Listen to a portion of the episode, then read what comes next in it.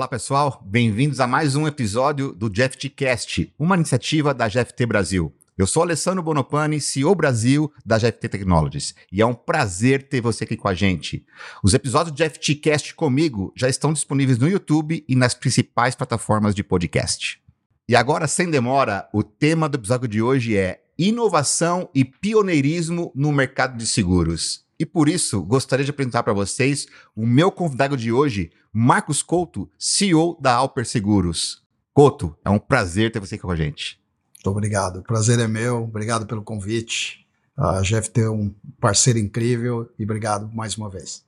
Obrigado. Vamos lá, Couto, fazendo Pessoal, aqui é a primeira pergunta. Mais um GFTcast. Ah, Queria agradecer a vocês por assistir esse episódio. no mercado financeiro não esqueçam, seguros, né? Se inscreva ah, nos nossos canais. Nós mais estamos no YouTube, anos estamos da, no Twitter, Facebook, Alper, no LinkedIn, um Instagram e também tem o nosso blog incrível no nosso site ah, gft.com. e se consolidando, vamos adorar receber o né? comentário de vocês. Vai lá, deixa Qual o seu recado. o maior desafio não que você enfrentou E se você quiser fazer parte do time de FT, temos bastante vagas. Anos. É só se inscrever pelo nosso site vamos e vamos Bom, voar primeiro, juntos. Muito obrigado. Vamos recordar um mais. pouquinho. É, a Alper é um projeto que ele nasceu de um turnaround. Então os desafios foram foram muitos, foram grandes. Né? A companhia até então e daqui a pouco eu explico, ela ainda é uma companhia listada na bolsa, na B3 Uh, e quando eu decidi assumir o projeto, a companhia ela vinha amargurando alguns anos de resultados muito complicados e a ação da companhia chegou a desvalorizar quase 96%, para você ter Uau. uma ideia. Portanto, é, lá os investidores. Isso que ano foi, Couto? Isso. Eu cheguei na companhia em dezembro de 2017. Vou fazer seis anos agora. Tá. É, a companhia nasceu há 13 anos atrás, okay. ela nasceu em 2010 ela teve três anos e meio, quatro anos muito bem, e aí depois ela teve muita dificuldade. Por quê? A dificuldade foi a, a companhia, ela tinha um outro nome, inclusive se chamava BR Insurance, antes Brasil Insurance, depois BR Insurance, e eu rebatizei, vamos dizer assim, a companhia como Alper. Mas a companhia, desde a sua origem, desde o nascimento, em 2010, ela nasce para ser um consolidador no mercado de corretagem de seguros. E isso era algo no Brasil muito novo, era algo onde nós não tínhamos é, muitos cases, é, mas não lá fora. Lá fora é algo que é até bastante comum. Eu poderia dizer que hoje, das 20 maiores corretoras de seguros do mundo, 14 são é, consolidadoras que nasceram há 15, 20, 25 anos atrás. Ou seja, é, companhias como nós.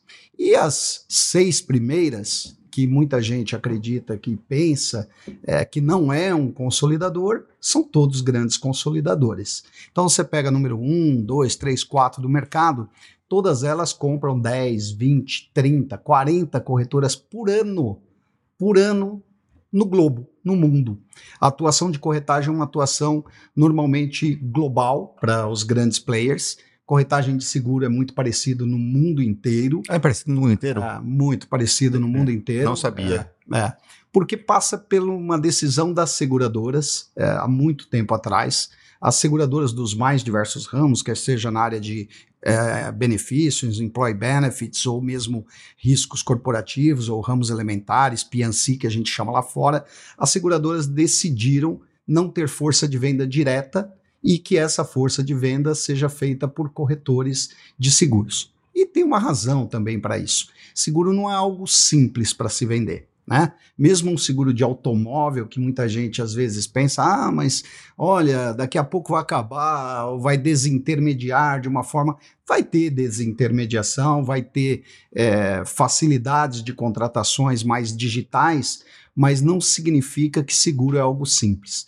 Se você perguntar para uma pessoa num seguro de automóvel o que é uma diferença de uma franquia simples uma franquia dedutível, é, ninguém vai saber explicar. E isso é algo que faz toda a diferença numa hora de uma indenização ou no preço que você está comprando. O total, fazendo aqui um parênteses, é, o corretor de seguros ele estaria como médico da família, onde você teria confiança, ou seja, você tem lá o seu corretor, como o seu médico, o seu dentista, pessoas que vão conseguir te orientar e ter a confiança da melhor maneira possível. Posso colocar essa analogia? Perfeito, é isso. O corretor é um especialista. O corretor, ele é, tanto que quando eu mudei o nome, eu preferi não que a corretagem não seja uma denominação adequada, mas corretagem e consultoria, porque é isso que a gente faz. Perfeito. E, e aí, quando você avança para outros tipos de seguros, que são seguros de empresas e corporativos, aí a complexidade ela é muito, muito grande, né? envolve valores é, muito voltosos e exige uma especialização muito grande. Mas tentando só voltar um pouquinho para te explicar, então eu assumi a companhia que estava numa situação complicada, era um projeto de turnaround, é, e aí o que eu fiz foi, é, talvez diferente de alguns presidentes que passaram antes de mim, é, você não tem bala de prata e nem um tiro de canhão para resolver, às vezes, um problema grave. São muitas coisas que você tem que fazer, são muitas iniciativas. Não tem aquele segredo e todo mundo fica, mas qual o segredo? Como é que você fez virar? É uma quantidade grande de coisas. Então, posso te dizer que 2018, que foi o primeiro ano, a gente não deu um passo para trás, a gente deu três, cinco passos para trás para depois voltar a andar é, para frente, né? E isso é o que é, às vezes é muito difícil para o executivo ou para o líder tomar essa decisão, que são decisões realmente muito duras, muito difíceis. Mas se você ficar é, tomando parcialmente, como alguns tomaram, você nunca vai resolver de verdade. Você tem que tomar 15 dias de antibiótico e não 7. 7 não vai te resolver. Então, a gente tinha 10 exemplos, a gente tinha 10 filiais, eu fechei 7. Fechei três áreas de negócios na companhia, desfiz duas aquisições que tinham sido feitas, é, e infelizmente tive que reduzir 35% o quadro de pessoas da companhia, porque o nosso serviço é gente como vocês, é uma consultoria, Exato. é o maior custo da companhia, e nós demos muitos passos para trás. Então era muito difícil para muita gente acreditar que aquilo pudesse é, ser resolvido. Mas é, com tudo isso feito dentro de um planejamento bem estruturado, que eu acho que é o jeito que tem que ser. Eu gosto de falar que as coisas acontecem muito rápido para mim depois de 5, 10 anos de planejamento. Essa que é, hoje eu estou colhendo muita coisa. A gente está colhendo agora a entrada de um investidor espetacular para a companhia, que é um relacionamento que eu comecei em 2016. Olha isso. Então, é isso. Então, o que eu, as coisas acontecem muito é rápido. É depois o conto de sorte, né, Couto? É, então é, é. um disso. É, as pessoas acham que as coisas são da noite para o dia, Exato. mas não são. Então, é um planejamento de longo prazo. Aqui foi igual. Então, isso aqui é algo a companhia é a minha família, é o meu negócio, eu sou um dos principais investidores da companhia também, acredito demais. E a gente virou o resultado da companhia 10 meses depois. Para você ter uma ideia, a empresa deu o primeiro lucro em outubro de 2018, 10 meses depois da minha chegada, depois de 15 trimestres perdendo dinheiro. Mas, de novo, com medidas muito duras, né? Para enfermidade Exato. grave, um remédio amargo e não um remedinho doce. E aí, uh, logo depois, eu tomei a decisão de fazer a alteração da marca da companhia e reposicionar a companhia com uma marca nova, que é a Alper, que é a fusão de duas palavras, que é alta performance, que é algo que eu gosto. É, nós somos uma companhia meritocrática, eu acho que é saudável, eu sou um cara self-made, então se eu consegui evoluir foi porque eu trabalhei com pessoas que exigiram bastante de mim e não pouco. Uh, claro, com respeito, com tudo que tem que ser, mas tem que ter meritocracia. Uh, hoje em dia fica se falando muito sobre hierarquia ou meritocracia, ou que tudo tem que ser. Tem que ter tem que ter, tem que ter uma hierarquia, tem que ter meritocracia. Isso aqui é negócio, isso aqui, isso aqui não é brinquedo. Isso aqui vidas dependem de você, investidores dependem de você, empresas dependem que colocam o seu patrimônio. Então, você precisa ter uma coisa muito estruturada. Então, a empresa tem um modelo meritocrático, um modelo onde, de fato, a gente quer pessoas acima da média. E a gente cria os incentivos para ter essas pessoas acima da média. É, e isso funcionou muito bem, e nos últimos anos a gente colheu resultados realmente incríveis.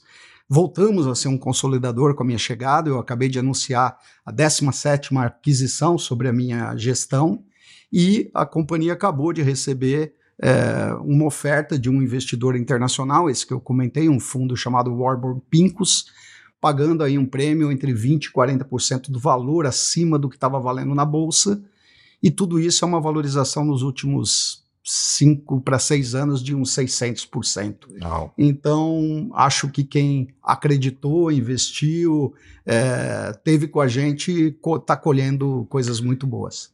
Exato. Não, é assim, até um, um depoimento meu aqui pessoal, eu conheci você, acho que foi logo no começo, quando você né, né entrou lá na, na BR Insurance, né, na, com o Marcos Santos, a gente foi lá uma, uma reunião com você, foi quando eu te conheci, e o Marcos sempre falava para mim assim, olha, esse é um dos melhores executivos que eu conheci na minha vida, né, tá aqui a prova disso à toa e, e realmente ao longo dessa jornada que, que, eu, que eu, a gente acompanhava, temos aí, nós somos parceiros em comuns, né, ao longo dessa trajetória e realmente, Couto, é, é incrível a história aí da Alper, na sua liderança e com as pessoas como você colocou, as pessoas que você tem hoje na sua, dentro da Alper são pessoas que têm que ser realmente diferenciadas se a gente sente isso no dia a dia, né, né? não só na boa, porque na boa é fácil também claro. ser parceiro na boa, claro. mas também em assuntos que divergentes que precisamos ter uma, uma, uma, melhor eficácia e as pessoas acima da média da Alper realmente fazem a diferença. Então, eu queria aqui dar um depoimento pessoal meu com relação a isso. Legal. E eu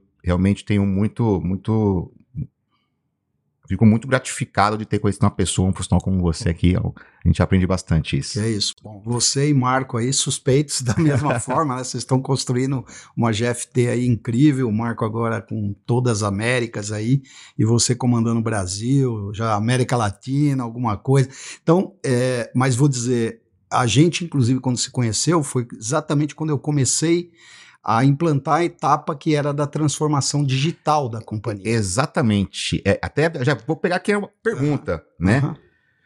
Você sempre foi também uma pessoa, eu, aquilo me chamou a atenção. Uhum.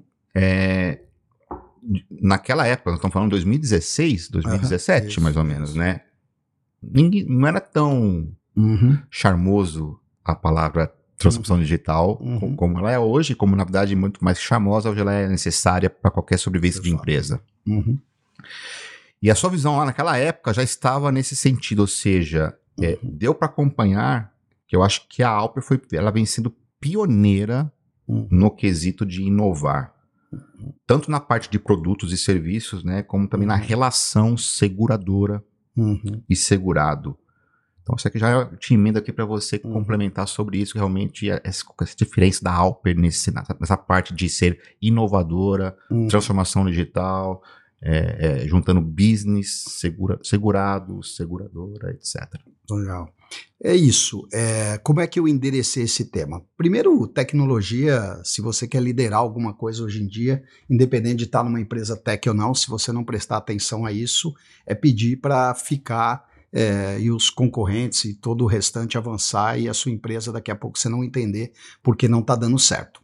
Eu, de certa forma, como executivo, busquei me inserir nesse mercado. Há muito tempo comecei a fazer investimento anjo é, de startups, depois estruturei um fundo de venture capital chamado Dux Investimentos, que é um fundo muito ativo.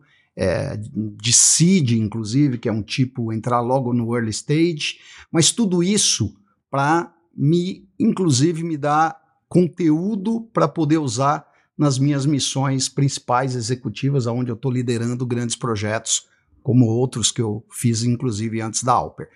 E isso foi muito importante. E ali, o que, que eu fiz quando eu cheguei? Eu fiz um estudo e eu identifiquei que a gente era muito relevante é, em algumas áreas de negócio, e para tudo isso, o mercado estava muito no mesmo, é, sem realmente trazer nada proprietário. Então eu criei uma divisão onde o que é core a gente desenvolve, o que é algo que é core de negócio para nós e para os nossos clientes, a gente desenvolve a tecnologia. E o que não é core, a gente atrai startups, a gente atrai empresas inovadoras e agrega isso na nossa oferta. E aí, nessa parte do core, que é desenvolver, é, também não foi uma ideia montar uma área, ter uma área total de tecnologia na companhia. Não, tem gente muito mais capacitada para fazer isso. E aí foi quando eu conheci a GFT, o Marco e na sequência você. E aí, quando eu apresentei para ele, é, para o Marco principalmente, a ideia e falei do que a gente queria fazer, a gente pensou em dois projetos importantíssimos hoje para a companhia, na onde era a área principal, é ainda a área principal de negócio da companhia, que é seguro saúde. Então nós construímos junto a plataforma que é, eu falo, a coluna vertebral dessa área, que é uma plataforma interna, mas que é onde os clientes, os parceiros se beneficiam dela, que é o Alper Connect. E na sequência, a gente queria democratizar um pouco mais o seguro, a gente estava com uma visão de vanguarda, a gente entendia que Brasil é um país continental, acesso muito difícil, é, tecnologia chegando, como se falou, muita coisa que não era possível começava a ser possível, como telemedicina, essa coisa toda, e aí nós desenhamos um outro projeto que avançamos com vocês, que é o Dr. Alper. Dr. Alper, famoso Dr. É. Alper. E o Dr. Alper hoje é a nossa plataforma de Health Tech, onde ali você tem um conjunto de soluções, telemedicina, psicologia, é, nutrição, é, gestão de saúde e diversos outros é, serviços que atinge o beneficiário, não atinge só a empresa, atinge lá o beneficiário final. Então, principalmente aquela empresa que está distribuída pelo Brasil inteiro, aonde uh, as pessoas não adianta, você tem que oferecer um plano lá local para ela,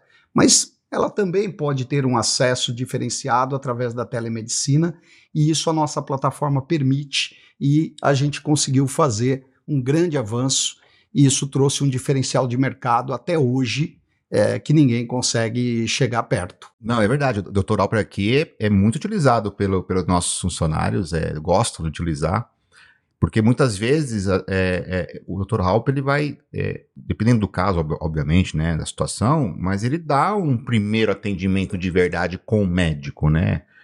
E o psicólogo, então, cara, é uma maravilha, né? Assim, né, você usar o Dr. Alper. Então, realmente é, é, é, é, muito interessante. E você comentou, Couto, que é, que é uma. Inclusive, é uma pergunta que eu fiz aqui para um convidado da. que eu, eu, trouxe bastante convidados de seguradoras, né? Uhum. Que é sobre o brasileiro, a cultura do brasileiro para utilizar seguros, ou seja. Uhum se comparar o Brasil com o Japão, é uma covardia, né? Praticamente uhum. quase toda a população japonesa tem algum tipo de seguro, os uhum. Estados Unidos também, Europa uhum. também e tal. No Brasil, não. No Brasil, uhum. realmente, não tem uma cultura de consumir seguro, uhum. qualquer tipo de seguro, né? Como é que você enxerga esse. É, se isso vai mudar no futuro? Se você acha que o problema é a forma como isso é democratizado, se você entende que no futuro, é, é, é tendo aí um Open Insurance, aí, igual foi o Open Bank, para poder a, a, os players enxergarem o histórico completo, não só a foto. Como é que você né, uhum. enxerga aí o, o mundo uhum. né, dos negócios de seguros para os próximos anos, com um país tão grande como uhum. o Brasil, que tem mais de 200 milhões de habitantes? Sim. Vai, a gente vai evoluir muito ainda, tem muito espaço e vem evoluindo. Então, a primeira coisa é que, como todo país em desenvolvimento, e a gente às vezes não gosta né, de assumir isso, mas é o que somos. Né? O Brasil é um país ainda em desenvolvimento e o seguro ele anda muito para em passo com cultura, economia, acesso das pessoas uh, e todos os demais componentes, inclusive político. Né? Então, à medida que o país avança e as pessoas adquirem e melhoram financeiramente, ela passa a ter uma cultura melhor de seguro e necessidade de seguro. Quer seja educacional, então, é, toda vez que você melhora e as pessoas têm acesso a melhor educação, ela vai aprender e ela vai começar a entender que ela precisa ser mais precavida, ela precisa ser, fazer mais previdência, ela precisa cuidar mais. O que é comum no Brasil é que as pessoas contratam muito uh, os tipos de seguros que são diretamente relacionados a riscos eminentes ou riscos mais comuns de acontecer. Então, você não vai comprar um carro e deixar de fazer seguro, porque socialmente esse risco é muito alto. Então, alguns tipos de seguro, você tem uma contratação que até a penetração no Brasil é muito boa, igual ou maior que alguns outros países, não por uma boa razão, por um problema Exato. social que nós temos. Por outro lado, algumas outras modalidades de seguro, como o próprio seguro residencial e o seguro de vida ainda, são seguros pouco penetrados, porque você não tem essa percepção de risco eminente. Mas vale muito se proteger e se precaver. O residencial nem se fala, né? Uh, quem não quer ter o primeiro bem, o primeiro patrimônio, aí o cara vai lá, faz tudo isso e aí esquece de proteger. É né? verdade. Hoje a gente começa a ver uma quantidade de problema no Brasil que não tinha antes, ou tinha e ninguém prestava muita atenção, mas você deveria, e é um custo bastante adequado. O Vida, que é um produto com potencial ainda muito grande, ele está diretamente relacionado à cultura é, e desenvolvimento econômico. Exato. Então, lá fora, você não vai ver uma pessoa que, principalmente quando chega na idade de casar, ter filhos, pô, ele naturalmente está pensando como é que eu é, protejo, como é que eu deixo, né? Eu não posso faltar amanhã e essa minha família, esse meu filho, não ter ali algo porque eu não vou estar tá aí para fazer frente. Então, essa responsabilidade ela tem a ver com o tema cultural, mas também aqui no Brasil ainda precisa melhorar custo definitivamente. Então você comentou das mudanças que nós estamos tendo, o Open Insurance é, dentro do Open Finance, isso é muito importante, porque quanto mais informação, quanto mais dado disponível, melhor a análise de uma seguradora para poder criar produto e para poder praticar preços mais competitivos. E com isso você vai fazendo uma oxigenação, vai aumentando essa massa e o seguro vai se tornando mais acessível. Então tem muita coisa para acontecer, é, tem tecnologia para ajudar, tem uma mudança radical é, de, de ambiente onde as pessoas vão tendo acesso ou à tecnologia ou a conquistas pessoais e querem proteger. Então, no lado de pessoa física, é, tem muita coisa aí para os próximos anos, mas muita coisa. E de novo vai valer quem estiver na vanguarda, né? A Exato. gente lá vem, a gente lá vem prestando muita atenção. É, o que a gente está trabalhando aí, vocês estão conosco mais uma vez, é para estar tá com plataforma que seja end-to-end, -end, ou seja, onde a pessoa consiga é, fazer a jornada completa dela Lembrando que a corretora ela é um distribuidor, então você depende muito dos parceiros. Então, vocês que fazem um trabalho muito bacana no segmento de seguros, atendendo diversas seguradoras, é isso. A seguradora precisa também, né? A Alper hoje eu estou confortável. Eu acho para nós estamos é, preparados para tudo, estado da arte, APIs, o que for. Mas você depende do parceiro, que é quem tem o produto para que você possa fazer isso e distribuir como eu disse, numa plataforma é, onde você tem um processo todo end-to-end. -end. Sem dúvida. E, Couto, falando de segmento, eu acho que é, pós-pandemia, uhum. a gente está vendo aí claramente uh, um crescimento do índice de sinceridade das dos seguros saúde assim explodirem, né? Uhum. E quando a gente fala que quando explode isso, naturalmente tem um impacto financeiro uh, né, para as empresas, né? Que, que, que fazem esse é, é, esse seguro saúde dos seus funcionários. Fica claro que, obviamente, que o custo do plano de saúde no Brasil está aumentando, isso todo mundo fala, né? E não necessariamente também é, que vê-se os, os, lados das seguradoras, ou seja, alguém está botando uma lupa também para identificar. Né, a gente tem aí muita fraude, a gente tem aí uma série de coisas que estão acontecendo e que também explodiu exponencialmente igual os custos que naturalmente, na minha ponto de vista, uma coisa está ligada à outra. Sim. Você podia comentar um pouquinho aí, uma visão sua, ampla e clara a respeito desse tema? Uhum. Bom, vamos lá. Sem que as coisas não sejam verdades absolutas, mas a minha leitura sobre tudo isso é o seguinte: primeira coisa que a gente tem um problema que ninguém gosta muito de falar ou enfrentar, ou às vezes tem é, limitação para falar, mas sinceramente eu não deixo de, de falar isso. A gente não tem saúde pública a saúde pública no Brasil ela é muito fraca. Então, por mais que você, claro que tem as exceções, claro que tem um hospital da, das clínicas que Incor, faz um trabalho é. incrível, um INCOR, mas a saúde pública básica, ela é muito frágil no Brasil, mas muito frágil. Ou seja, você traz uma pessoa para o ambiente corporativo, para sua empresa, que ela, vamos supor, ela não estava no mercado de trabalho, portanto, ela não tinha um plano de saúde, ela estava exposta e usando ali o serviço público de saúde. A partir do momento que você traz ela para dentro da sua empresa, ela simplesmente não vai usar mais, de jeito nenhum, o serviço público. Isso faz com que qualquer coisa transite pela iniciativa privada. E isso agrava demais os custos. Lá fora, Europa, Estados Unidos, é muito comum que as pessoas, o plano de saúde, ele vem para cobrir algo que não está amparado ali na parte pública. Principalmente nos Estados Unidos, né? Exato. Então tem muitos planos que consulta é só na rede pública. E, e aqui você coloca tudo, tudo, 100% dentro da saúde suplementar, da saúde privada, do plano de saúde corporativo. Então só isso, por natureza, traz um contexto de utilização, que é frequência, muito alto. Dois, qualquer pessoa que não está, quer fazer. Saúde é um negócio muito diferente de outros seguros. Você não faz o seguro da sua casa querendo que tenha um sinistro. O seguro do seu carro, você não quer bater. Mas você recebe uma carteirinha de um plano de saúde, a pessoa fala: Poxa, vou fazer um exame para ver como eu estou.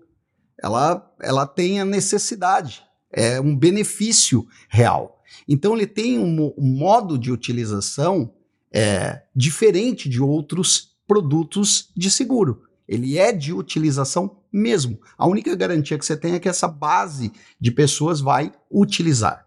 Bom, utilizando, tendo esse volume, aonde começa o outro problema que agrava custo e que hoje em dia tecnologia está começando realmente chegar para ajudar de verdade. As seguradoras estão muito atentas e isso vai ajudar demais e cada dia mais, que é a fraude na utilização.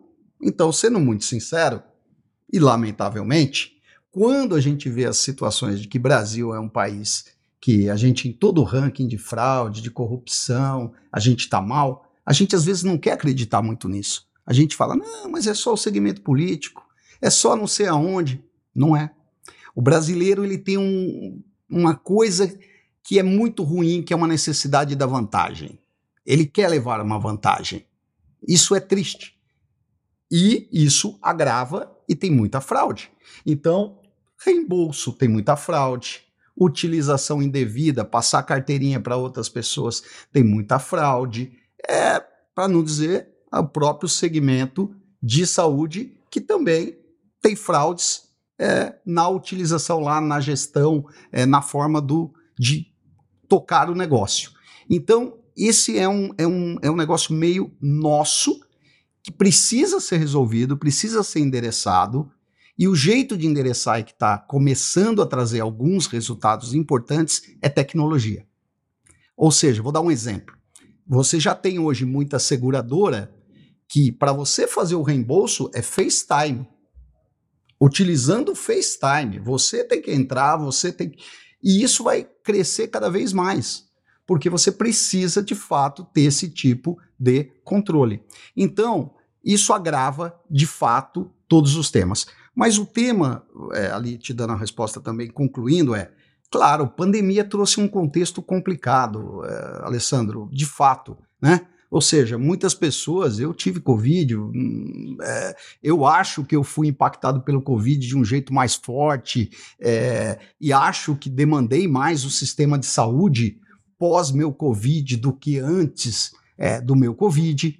É, então, a gente também teve um contexto global, mas que no Brasil também foi importante, de um, uma doença complexa e que ela teve um desdobramento posterior, não apenas de coisas físicas, mas você falou bem, por exemplo, mental. Quem diz que fez bem para todo mundo ficar dois anos trancado? Quem diz? Não, aumentou demais os problemas, telepsicologia, teve que ser refeito aí várias coisas, não ter limitações. Então, teve um contexto que agravou sinistralidade. Sim. Então, é da natureza. Você sabe que eu estava pensando esses dias, Couto, em casa, é, tava lá no sofá à noite vendo televisão, e eu falo assim, cara, eu acho que eu não aguentaria mais uma pandemia que ficasse dois anos em casa sem sair, entendeu? Assim, porque. Sim, a gente pensa. Imagina gente... hoje, é. hoje, um lockdown de é. novo. Assim, eu acho que. Impressionante. É, é, é, nós. A gente para pra pensar o que a gente viveu, você fala, caramba, Exatamente. não me conformo que eu passei por isso. Não me conformo que eu tive daquele jeito, sem conseguir botar o pé para fora do. Nós perdemos, nós, nós, perdemos, nós perdemos aí praticamente dois anos da nossa vida é, é, vividas. É? Né? Nós sobrevivemos dois anos dentro isso, de casa, mas. Isso por exemplo, eu perdi meu pai é, em, em 21, mas eu fiquei entre 20 e 21, eu vi meu pai uma vez. É? Então, assim, nesse uma vez, eu vi meu pai pelo menos uma vez por mês, ele morava no litoral, mas dada a pandemia, eu obviamente não visitava e só que ele morreu e tem pessoas que passam que passam melhor né? que outras exatamente tem pessoas que não têm não e não morreu de covid morreu de infarto mas assim mas o problema é que eu, eu, a covid me distanciou dele fisicamente. Sim. óbvio fazia vídeo toda hora mas não é igual. Não é igual. Não, não é igual. Então tem tem um aumento do consumo tem um aumento dos custos. Tivemos um ambiente inflacionário complicadíssimo nos últimos 12 18 meses. E tudo isso agrava, agrava. Saúde é diretamente impactado por todo esse tema de agravação de custos é, e de inflação, não tenha nenhuma dúvida disso. Agora vamos olhar o copo cheio, né? Que sempre é importante a gente uhum. fazer isso. Uhum. Ah, quais segmentos você entende aí que está apontando para um caminho mais sustentável, mais promissor, né? E obviamente incluindo, né? A gente fala de AI hoje, chat GPT, uhum. né? Que virou febre nos últimos tempos. Mas o que, que você enxerga aí para o segmento, né, uhum. tendo, tendo essas novas tecnologias, é, esses avanços em termos de tecnologia, avanço também com relação a, a, a, a coisas mais sustentáveis, SG como um todo, enfim. Uhum. Legal. Como é que você vê essa Bom, parte? Primeiro que para a companhia, o que a gente fez também nos últimos 5, 6 anos foi diversificar a companhia. Então, a companhia hoje, a Alper é uma corretora de seguros com solução completa para uma pessoa física ou uma pessoa jurídica. A gente tem todos os modais de seguros muito bem estruturados e robustos. Das 17 aquisições que eu fiz ao longo dos últimos cinco anos, foram aquisições de corretoras especialistas em diversos tipos de solução. Então, por exemplo, nós compramos quatro, compramos quatro corretoras de seguros de carga, compramos três corretoras de agro, compramos duas corretoras de seguros de garantia, compramos cinco corretoras de saúde, compramos uma corretora de seguro aeronáutico, compramos corretora de resseguro, que é o seguro do seguro, e que é muito necessário para grandes riscos de grandes corporações que a gente tem como clientes. Então, o que a gente endereçou na Alper para o futuro da Alper, como eu disse, eu normalmente tudo é muito rápido depois de 5, 10 anos para mim, né? Mas é que a gente está preparado nesse contexto onde a gente tem um leque de solução muito grande para trabalhar com os nossos clientes.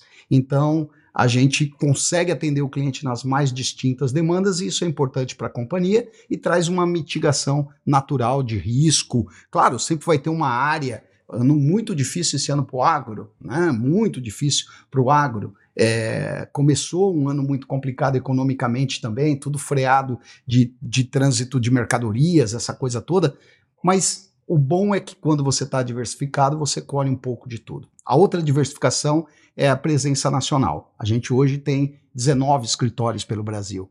Então, e eu sou muito disso de que o Brasil é um país continental. Quantos estados?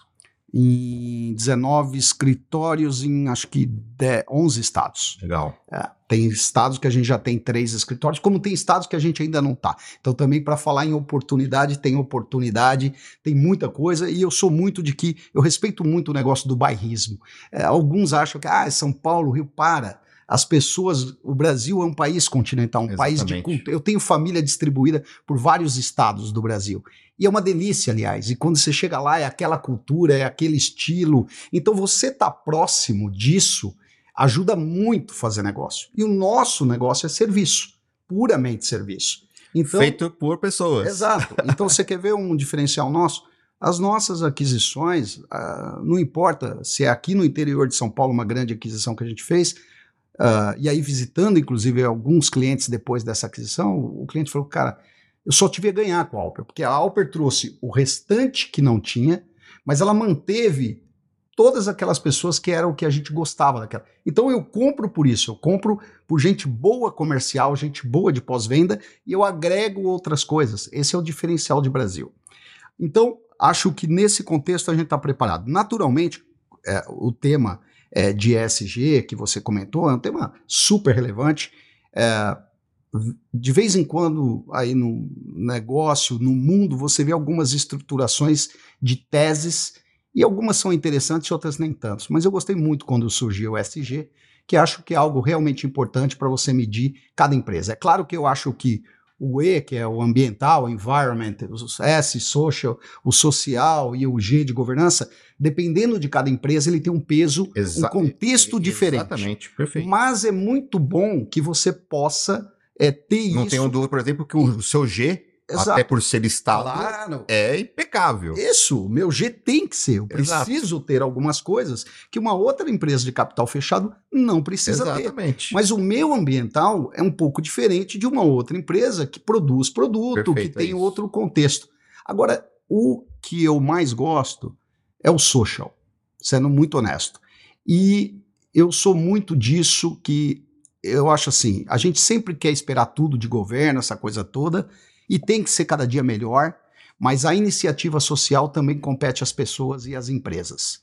Então, na nossa empresa, a gente tem um volume de coisas sociais que a gente faz muito grande com entidades, é, trabalhos e envolvemos todos os funcionários da, da companhia, para você ter uma ideia. Todos, todos. Eu lembro quando contar uma coisinha aqui, né? Estamos chegando no final do ano, vai ter festa de final de ano da companhia de novo daqui a pouco. A festa da Alper, nenhum funcionário entra se não doar um quilo de alimento não perecível. E quando eu falei para o RH, ó, a festa vai ser assim e vai ter que. Ah, mas poxa, mas para quê? É um momento de comemoração. Meu Deus, a empresa está doando uma festa, é. a empresa está investindo tudo. Claro que estamos indo lá para comemorar. Qual é o problema de alguém também se dedicar por uma causa social junto. Então, a gente, inclusive, incentiva muito os nossos funcionários para que se engajem nas causas sociais. E isso tem sido também algo muito bacana, eu acho que tem a ver com o que a gente faz. Nosso produto é seguro, é cuidar das pessoas, cuidar das empresas.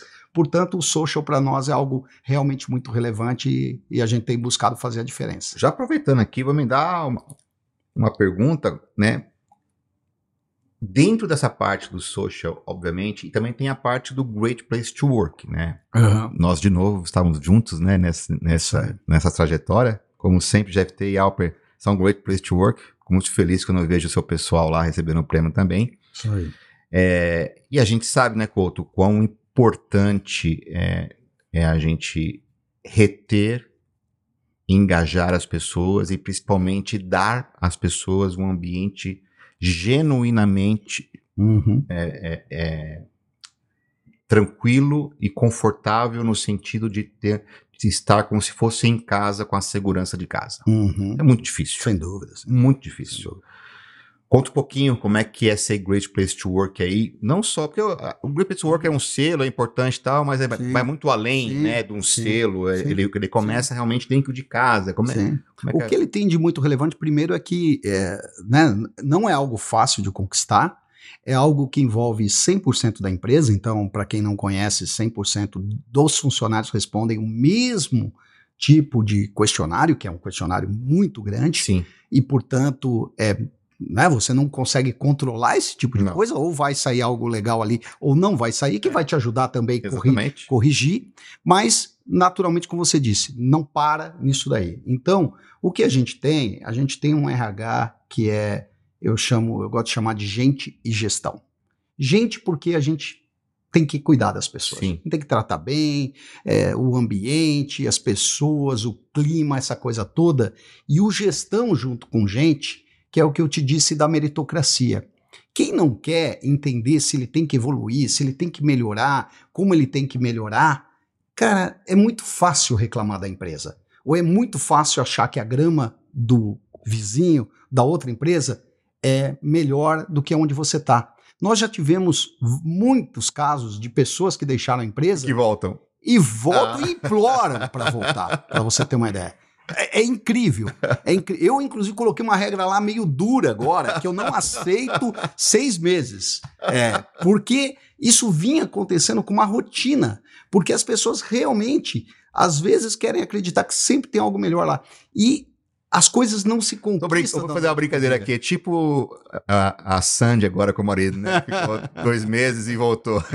Então, é, você precisa. Então é o seguinte: a gente cuida muito de gente, mas a gente capacita. Eu gosto que as pessoas sejam é, exigidas no sentido de produtividade, no sentido de desenvolvimento. A nossa companhia é inclusiva, a nossa companhia ela vai ter todas as coisas que são necessárias hoje em dia mas ela não vai ser uma coisa, ela não vai ser uma companhia permissiva ou que vai aceitar que isso aqui não tem uma estrutura, uma organização, um modelo de desenvolvimento, ou porque eu tenho cabelo claro, o outro tem cabelo escuro, ou um amarelo, outro azul. Tem diferença sobre isso no contexto do negócio. O cliente não vê isso. O que o cliente vê é um atendimento impecável, Perfeito. bem feito, bem entregue. É, muitas vezes você está ali, é num e-mail, é num documento, e é isso que tem que ser bem executado. Então a gente cuida muito disso. E eu, eu comento aqui na GFT, Couto, uh, que às vezes as pessoas confundem gestão humanizada uhum. com passar a mão na cabeça. É. São coisas muito diferentes. Uhum. Né? A gente pode ser uma empresa gestão humanizada, mas que cobra, que uhum. precisa de resultado, que vai incentivar, que vai. Uhum. Meritocracia é importante. Uhum. Né? Sem dúvida. Para filho, nós fazemos isso. Eu tenho duas filhas. Poxa, eu acho que não tem coisa no mundo mais importante que minhas filhas. Faço uma gestão humanizada com elas, mas não passo a mão na cabeça delas. Ah. Né? É. Realmente é, eu, é fundamental uh, isso. Dividindo isso aí, eu falo algumas coisas com recorrência, mas então eu tenho um pouco mais, eu tenho quatro.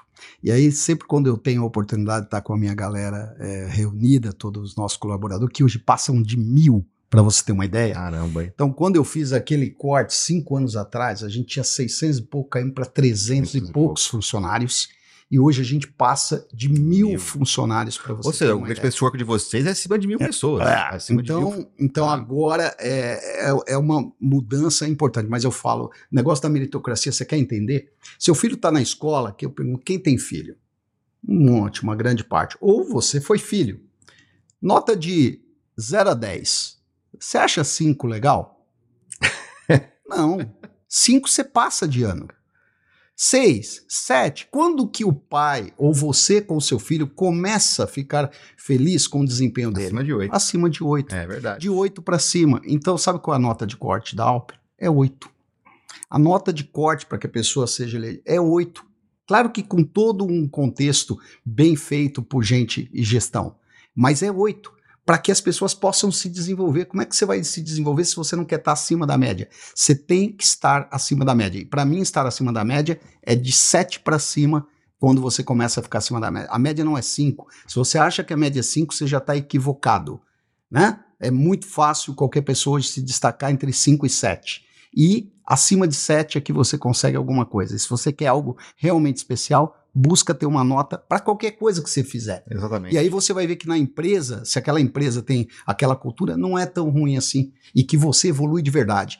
E aí a quantidade de pessoas que nós temos na companhia que tinham cargos menores e que hoje têm posições muito destacadas na companhia e de se desenvolveram e atingiram e, e conquistaram posições importantes, é o que me dá mais orgulho. E é para a vida deles, né? É. Não é somente para a Alpe. mais orgulho. Né? Que legal. É.